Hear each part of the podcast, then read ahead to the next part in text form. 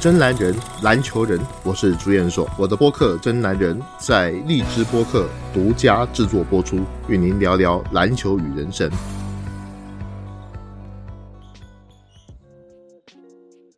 欢迎各位来到这一期的《真男人》节目，我是朱彦硕。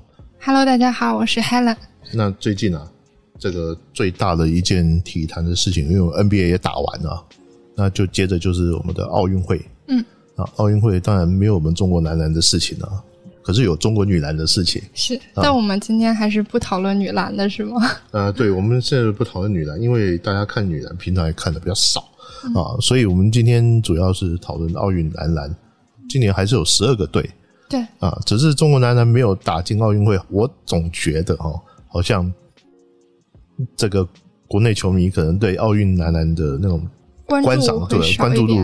会稍微少一点。嗯，那朱老师，您转播过奥运篮球吗？嚯，转播的可多了。呃，有从零四年雅典开始，零八年的北京奥运，一二年的伦敦奥运，我都转播，而且我转播场数非常的多。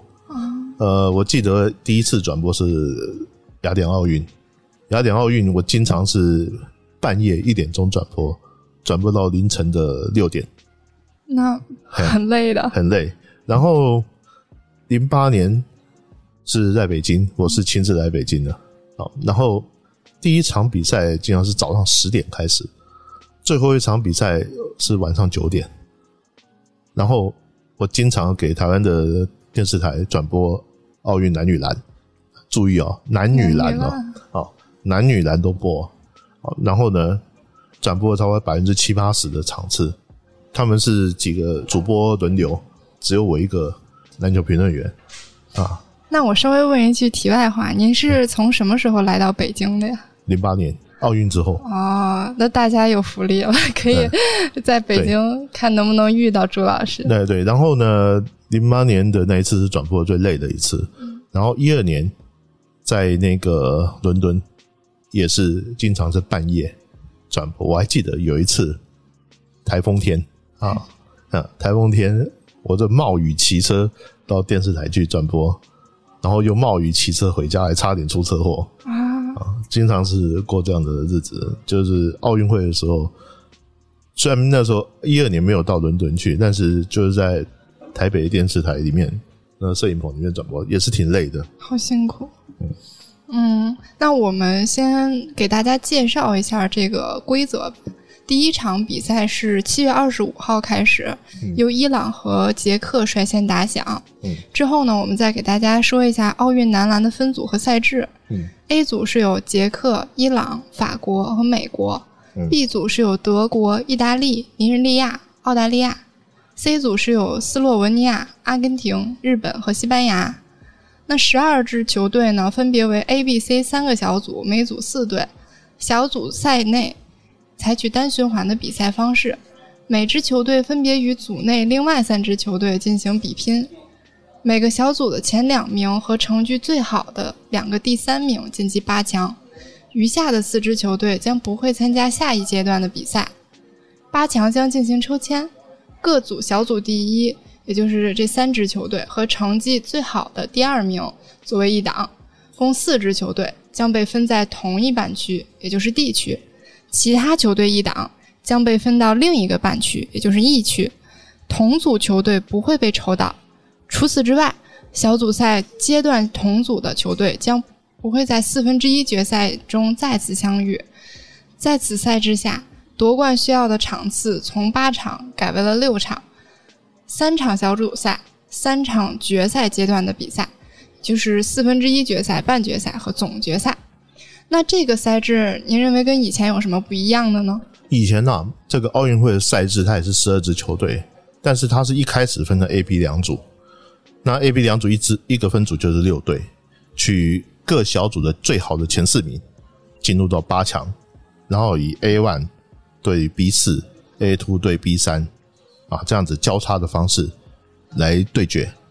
那这样小组赛就有五场，对不对？嗯。然后再加上后面的三场，总共就是你要夺冠，就前八名的球队你要打满八场。然后呢，呃，最大的差别是在什么？奥运会原本啊，它是包括说现九到十二名的球队，就是小组赛被淘汰的球队，你还要厮杀个清楚哦，就是第九、第十、第十一、第十二，你还要拼出一个名次出来。那这一次就完全省掉了。我假定哈，如果说我在小组赛我就被淘汰的话，那么我在奥运会里面我只打三场比赛。嗯，这也是为什么我曾经在微博上面说，你打进奥运会的比赛，你对于球队的锻炼程度、见世面的那种能程度啊，远远不及，不会比你在世界杯男篮赛里面要来的更多。因为世界杯男篮赛，他会打到你最后几名，他会打出一个名次出来。但是奥运会不会啊？那当然，我怀疑啊，哈，这是因为这个疫情的考量，嗯，所以大家把比赛给缩减。但是呢，我觉得如果说大家如果去回忆一下以前的奥运会，如果说要像这个原先的那种赛制，我至少保底我要打七场，只比冠军球队、金牌球队要打八场少一场，那么它的含金量就当然会高一点。就是你的球队对于球员呢、年轻球员见世面呢，含金量会高一点。那么这一次的奥运会，我觉得这个赛制我其实个人不欣赏，我不喜欢这个赛制，我还是喜欢原来的那个赛制。那当然，他们可能有一些其他的一个考量。嗯那这次美国男篮当然还是最受关注的球队，目前大部分球员已经到东京去了。他们的热身赛目前是输给了尼日利亚和澳大利亚，赢了阿根廷和西班牙。那我们再来看看美国队的阵容：热火队的阿德巴约、太阳队的布克、篮网队的杜兰特、开拓者队的利拉德、凯尔特人队的塔图姆、掘金队的麦基、雄鹿队的霍勒迪，还有雄鹿队的米德尔顿。公牛队的拉文、勇士队的格林、马刺队的约翰逊、活塞队的格兰特，这个阵容最大的强点在哪儿？弱点又在哪儿呢？呃，刚刚讲到，这大部分的球员都已经到了东京去，嗯，可是我们也知道，昨天 昨天还有三个美国队的球员 才刚打完 NBA 总决赛，对吧？哈，对，呃呃，像布克啊，布克还没来得及要跟生孩子，还没来得及生孩子，就要赶快去报道了。嗯，像这个霍勒迪跟米德尔顿，本来雄鹿队应该还要举行一个游行啊，你也得等人家回来啊。嗯。啊，那么这三个人啊都没有打热身赛，因为他们美国队在热身赛的时候，他们还在打季后赛，所以这还忙得很。啊，之前的集训你也没去嘛，那临时之间就马上又抽调过去，所以这是这一次的美国队，我觉得有几个特点。第一个特点的话，就是除了米德尔顿跟塔托姆，其他人都没有打二零一九年的世界杯男篮赛，也就是说，他们那时候并没有进入到波波维奇的教练团，其他十个人。好，然后呢，这些阵容里面啊，我觉得最大的王牌就是杜兰特。杜兰特二零一零年世界杯男篮，一二年伦敦奥运，一六年里约奥运，他都打了。尤其一零年那个表现，带着一帮防守型的球员拿到世界杯男篮的金牌，太厉害！那一次的表现真的太精彩。那么，在历次国际赛的证明，也证明到杜兰特他是在国际赛场上所向披靡的一个大杀器，无敌的啊！也因为有他在，所以我们大家会认为说，今年的阵容一定比一九年要好很多。尤其我们大家看到杜兰特在季后赛那个表现，这是重回巅峰的一个杜兰。但是其他的球员相对来讲，比如说有奥运会经验的，只有一六年的格林，格林打过里约奥运，其他人都没有。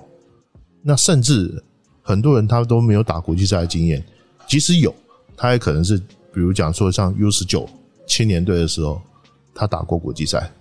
可是青年队跟现在来讲，那已经都不知道是多少年以前的事情了。所以对于他们这一批的 NBA 球员来说，大概有半数有打国际赛的经验，可是并不是很多。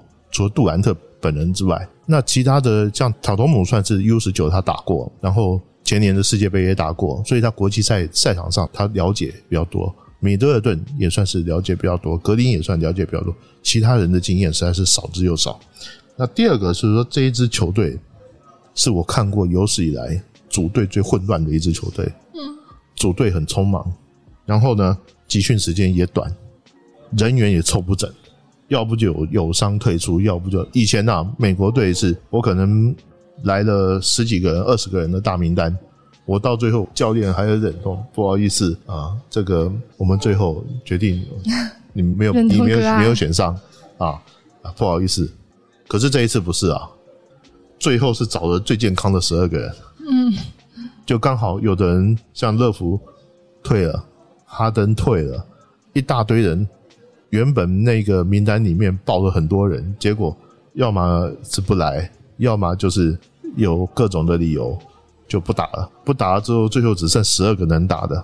那包括里面还有像那个像约翰逊，呃，马刺队的约翰逊是因为他是陪练队里面的，那陪练队里面的看他状态还不错，而且又是马刺队的球员，波波维奇就说：“那你来吧。”啊，所以这个最后是一个很有意思的一个现象。那第三个啊，就是这支球队啊是重攻轻守，我不能说他防守不行，但是你的集训时间不够，你的防守在短时间之内，你说要做得多好，比如说像对尼日利亚的那一场比赛，我就百思不得其解，你怎么会投篮投输尼日利亚？但是问题是，尼日利亚也很多 NBA 球员啊，嗯嗯，他们如果投的准的时候，加上你的防守如果真的是形同虚设的时候，你当然会投输他们。这个是我想哈，就是说这支球队因为集训时间短，他有很多的区域联防等等这些东西，他根本就没办法做到。因为区域联防是很讲默契的，你只要漏了一个，你的问题就大了。那么他们只能守盯人，而你的盯人防守或者是你的压迫防守，如果没有能够达到对方不怕你这一套的话，那么你就有很大的麻烦。第四个啊，就是说这个禁区实力来讲，也比二零一九年不会好太多。二零一九年他们有找了两个，我也不知道该怎么讲的中锋啊，一个是特纳步行者特纳，一个是活塞队的普拉姆利。嗯，啊，这两个球员能算是中锋吗？我也觉得很狐疑。然后今年去找麦基，麦基就好像是抓壮丁一样，嗯 就是我乐福退出了，然后这个一看左看右看没有人，麦基说我可以去，哎 然后他就啊，那就刚刚说好吧，我看你也还算可以，就把他来了。就麦基对西班牙热身赛也没上场，那麦基能不能打，我也不知道。嗯，他行不行我也不知道。但是不管怎么样，我看到美国队中锋是麦基的时候，我我简直是，我简直是不知道该该说是他去耍宝了还是怎么着。但是不管怎么样，你总算有一个比较像样的一个中锋。那么整体来讲，我就觉得美国队他还是会打他们那种很高速的跑轰，说不定杜兰特会花很多时间在中锋的位置上面。但是因为有杜兰特，所以大家不会觉得这支美国队是水平来讲会太差。嗯，那也说了，杜兰特他其实经验是很丰富的。那为什么要说他在国际赛中是一个无解的存在呢？跟他经验丰富有很大原因吧？那当然有，那的经验丰富当然是一个主因，最主要的一个因素是你在国际赛场上你找不到像他这么高还这么快还投篮那么准的嗯球员，而且就他这个身高，包括他的突破能力，他对于这进攻的这种威胁能力，你不要讲国际赛了，在全世界，在 NBA 里面你找不到，你在国际赛场上你也找不到。尤其是啊，对方在守区域联防的时候，最怕杜兰特这种球员，因为像他这种球员，他可以在球场上的任何一个角度、任何一个位置去投篮的时候，只要你进到半场，都是他的射程。你怎么防守他？二零一零年杜兰特那跟现在的杜兰特论水平的话，显然现在杜兰特在技术上面更成熟。二零一零年已经全世界找不到人去守他了，何况是现在？所以这是我只能说，杜兰特在过去啊，哈，就是美国男篮他的这个球员入选了之后，NBA 球员入选之后，他最顶多是打个两届，他后面他就不会再多打了，就是说会尽量多找一些球员进来。可是杜兰特在美国男篮，他有一次世界杯、两次的奥运会的一个经历，而且他的得分都一直维持在全队的前三名以内。这个我想，就美国男篮历史上不会有人这样的。嗯那我看国际赛倒是不是很多啊，像奥运这个赛制跟职业赛有什么不同的地方呢？奥运这个赛制有几方面的哈，第一个就是每一场比赛的胜负啊，会很大程度的去影响他的名次。你刚刚前面所讲的夺冠的球队，他总共要打六场比赛，嗯，六场比赛，你在十二个球队里面，你就要做一个排名。那你在预赛的每一场比赛也算很重要吧，对不对？嗯。那预赛你说输一场，也许还没关系，可是你进到了四分之一决赛的时候，你只要输掉，哪怕你前面你预赛全赢了，你四分之一决赛也输掉，你最多你可能就是会掉到很后面去。所以这个你就四强就没了，嗯，就那么简单啊！你这四分之一决赛里面，你一场输掉。功亏一篑了，对，你就功亏一篑。我们经常会看到一个情况，就是如果说你看他这个国际赛里面，最重要的是你打到这个所谓的四分之一决赛之后的一个，你能不能够连胜下去？你如果不能连胜下去，你前面赢多少都没有用。嗯，这就是一个很吊诡的一个现象。所以我觉得最关键的一个因素啊哈，还是就是说，你变成每一场都很重要。你必须要给自己压力，要给自己很大的压力。那你不能够有翻车。美国队过去就是有的时候会有翻车的情况，即便你整个数据上面看下来还是美国最强，可是对不起，金牌就不是你。我看过有一次最离谱的是，有一年二零零二年世界杯男篮赛，世界杯男篮赛那次姚明他们也参加了，打进前四强的新西兰队，新西兰队拿第四名。美国队那一年是第五名还是第六名？新西兰队总战绩打了九场比赛是四胜五败，可是最后他第四名，就是因为他关键场次他都赢下来了。那小组赛低空进去，然后四分之一决赛的时候又爆冷击败，连赢了两场，最后又输掉。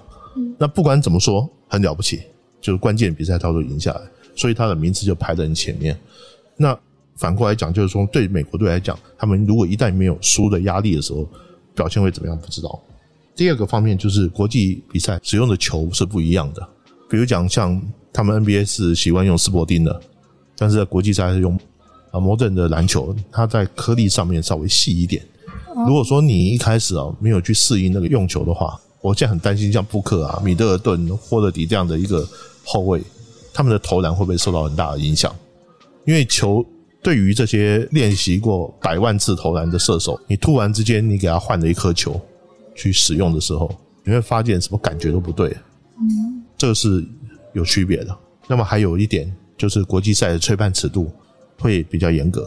首先呢，就是比如说像违体犯规，国际赛的尺度就跟 NBA 完全不同。另外还有就是像国际赛的时候，他会允许区域联防。所以你会发现有很多的球队，他会大量的内线，他站着重兵，啊，那么这也是跟 NBA 是就很大不一样的。那整体来看，谁会是美国男篮的大敌呢？或者说，除了美国男篮之外，谁又会是争冠大热门呢？呃，这次奥运会其实是比较不寻常的，因为我们还在疫情之间，它是延期了一年。那对于所有参赛的球队来讲，这是一场苦行僧之旅，因为没得去玩，嗯，没有办法去放松。我还记得说，在二零一六年的时候，美国队是租了一条游轮，很大的一个游轮，然后美国男人的球员都住在那个游轮上面，然后把他们当做是他们的选手村，也没跟外界人接触，那么他们就可以边度假，身心也可以放松一点。可是这一次完全不一样。你去了之后，你要睡那个纸板屋、纸板床，你也不能去按摩，你也不能干嘛，不能去放松。我觉得对这些美国球员来讲，可能会是一个比较不愉快的一次的比赛。那但是不管怎么说哈，这一次的美国队的球员，他们会不会因为受这个受到影响？这我觉得是很值得注意的。那么在二零一九年的世界杯里面，美国队只得到第七名，这是一个非常糟糕的成绩。但实际上，他们只输了两场比赛，就一场就是对法国，一场就是对塞尔维亚，这都是进入到这个四分之一决赛的时候输掉的。嗯，好，那么塞尔维亚这一次没有打进奥运会，所以法国、西班牙、澳大利亚跟尼日利亚，我认为是美国队最大的对手。其他的对手，我倒是觉得不用太去操心，就是说碰到这些对手，他们犯错的空间相对来讲比较小。就是没有那么多可以犯错的空间，因为这些球队都很强。但是如果碰到其他的球队，他们哪怕是有有一些闪失，相信也可以渡过难关。我的意思是这样。那么，特别是七月二十五号的时候，美国队第一场就是对法国，我觉得这一场会输。因为美国队这帮人现在都还没有很好的集训，集训的时间太短了。他不像法国已经在一起有一段时间了。虽然法国前一段时间啊在热身赛输给日本，这个有点有点扯了，但是呢，这不能说明什么，因为法国他的假想敌并不是日本，他假想敌就是要夺牌来的。所以对于法国这支球队来讲，法国了解美国队，美国队也相对来讲也会蛮了解法国队。法国很多 NBA 的球员，你知道像那个爵士队的戈贝尔，巴托姆，快船队的巴托姆，这些都是法国队的球员，所以这个是一个很重要一个对手。那么我倒是觉得尼日利亚不用太担心，因为我觉得上次对尼日利亚是太漫不经心了。那么西班牙年纪也是比较大了。其实大家如果记得的话，美国队除了有一回输西班牙之后，就再也没输过西班牙。即便是有的时候会打的比较惊险，但是他再也没输过。那另外一方面呢，就是法国队他们也了解的更多，所以我觉得再战有机会。能我觉得比较令人担心的是澳大利亚，澳大利亚这支球队也是美国系统下的打法下下来的，但是他的身体对抗性很强，而且这一帮球员的组合能力啊，就组织的这种能力。更加紧密，他们在一起打球已经很久了，所以我觉得澳大利亚的实力是本身就有夺牌的实力了。所以您看好美国队能夺冠，还是其他队呢？还是像澳大利亚呢？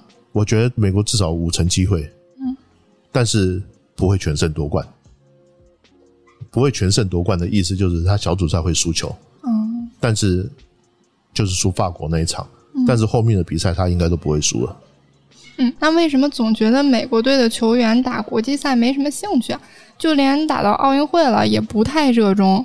就拿今年来说吧，很多球员也都以各种理由缺席了。这职业化程度越高的团队运动啊，对奥运会的那种兴趣啊，就没有他本身的职业赛要来的高。我觉得这是一定的。嗯，我举一个简单例子讲，像棒球好了，美国职棒他还照打，他派去的球队是小联盟的或者是退役球员。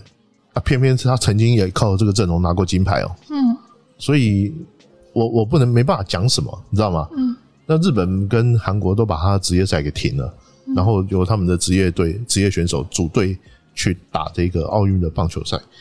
那美国他当然是，尤其是职很多职业球员，他确实在这一方面他会考虑到的更多的是他在职业联盟如何去生存的一个问题。所以不仅是美国啦。啊，其他很多的国际球员，比如东契奇，他还是很希望能够去奥运会，因为毕竟他没打过。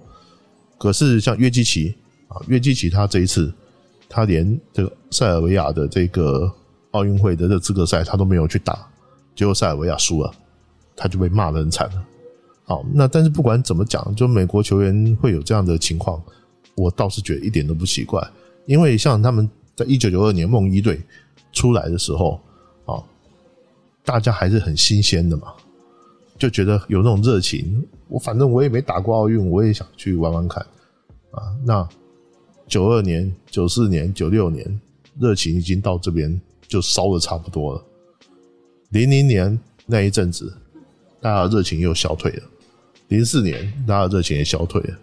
一直到 K 教练出来组队的时候，才又把科比。勒布朗詹姆斯这些人又给找回来组一个最强的美国队，那时候有一个血耻的那种心态。可是这心态完了之后，你说像今年这种情况，又有疫情的这个原因，然后 NBA 的球季又一直拖到七月份才结束，那大家就会想休息啊。所以这是我倒觉得还可以理解。嗯。那除了美国队之外，奥运男篮的那些球队还值得一看吗？还真不少。我觉得这一次的奥运的球队哦，有很多很有意思的球队。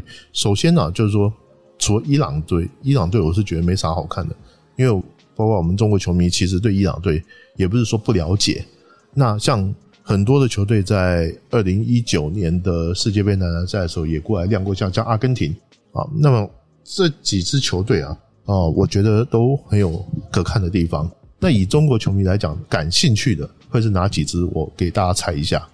第一个是日本队，嗯，因为首先呢，我们很多球迷很关心日本男篮是不是在亚洲范围内已经超过中国男篮。那么日本队又把自己分在一个很糟糕的一个组啊。那么日本队如果在小组赛能够赢一场的话，我觉得对所有的中国球迷来讲都会是一个很大的刺激。但是如倘若说他们即便是全输，但是如果打得很精彩，我觉得日本男篮的这个水平。啊，应该也会让大家会去关注，尤其在他们之前热身赛赢，居然还赢了法国队。那另外呢，还包括像斯洛文尼亚，是我另外一个很想看的球队，因为我们知道东契奇可以说是在国际赛里面是一个无敌的存在。我这么讲无敌啊，一点都不过分，因为包括说他曾经带领斯洛文尼亚拿到欧锦赛的冠军，这非常了不起的一个家伙。然后呢？在这一次奥运资格赛里面，他还打得极其出色。那另外一方面呢，还有像西班牙、加索尔兄弟，应该要告别整个世界篮坛了。啊，加索尔兄弟，这应该是奥运会是最后的绝响。那还有就是像法国啊、阿根廷啊这些球队，我想大家都会有很大的一个机会啊，去好好看看他们的表现，欣赏一下他们是怎么打球的。嗯。那除了以上的男篮之外呢，中国女篮以及男女的三人篮球都是有望冲进前四的项目，希望球迷也可以多多留意，多多加油。对，那尤其中国女篮呢，我今年给他们定的目标是保八进四，然后争牌，就是有希望啊，很有希望啊。那三人篮球的项目，男女篮其实都有，但是我现在还不确定。我对三人篮球这个领域了解的还不深啊，那这也算是一个世界篮篮篮球圈里面一个目前在推进的一个项目啊，相信也会很有意思呃。有有一点可以先跟你讲，美国队在三人篮球里面男篮里面，他没有进入到奥运会的名单，哎，啊，所以这个是一个很有意思的现象。那么，呃，奥运篮球啊，应该算是在我们这个。过不久之后，NBA 的现在赛事已经结束了。接下来的一个大幕就是所谓的选秀会跟自由市场，这个是属于球场外的范畴了。那八月份他们会有所谓的夏季联盟啊，那么夏季联盟可能大家就相对来讲没有那么关心了。但是呢，不管怎么说哈，目前整个接下来从七月底到八月的这段期间，国际赛场篮球赛事里面最大的就是奥运会。我想各位球迷啊，中国男篮虽然没进，那大家会觉得有点遗憾。但是从一个看客的角度去看看整个世界篮球现在趋势，也是挺好的啊。那今天的节目到这边，我们下次再见。嗯，大家再见。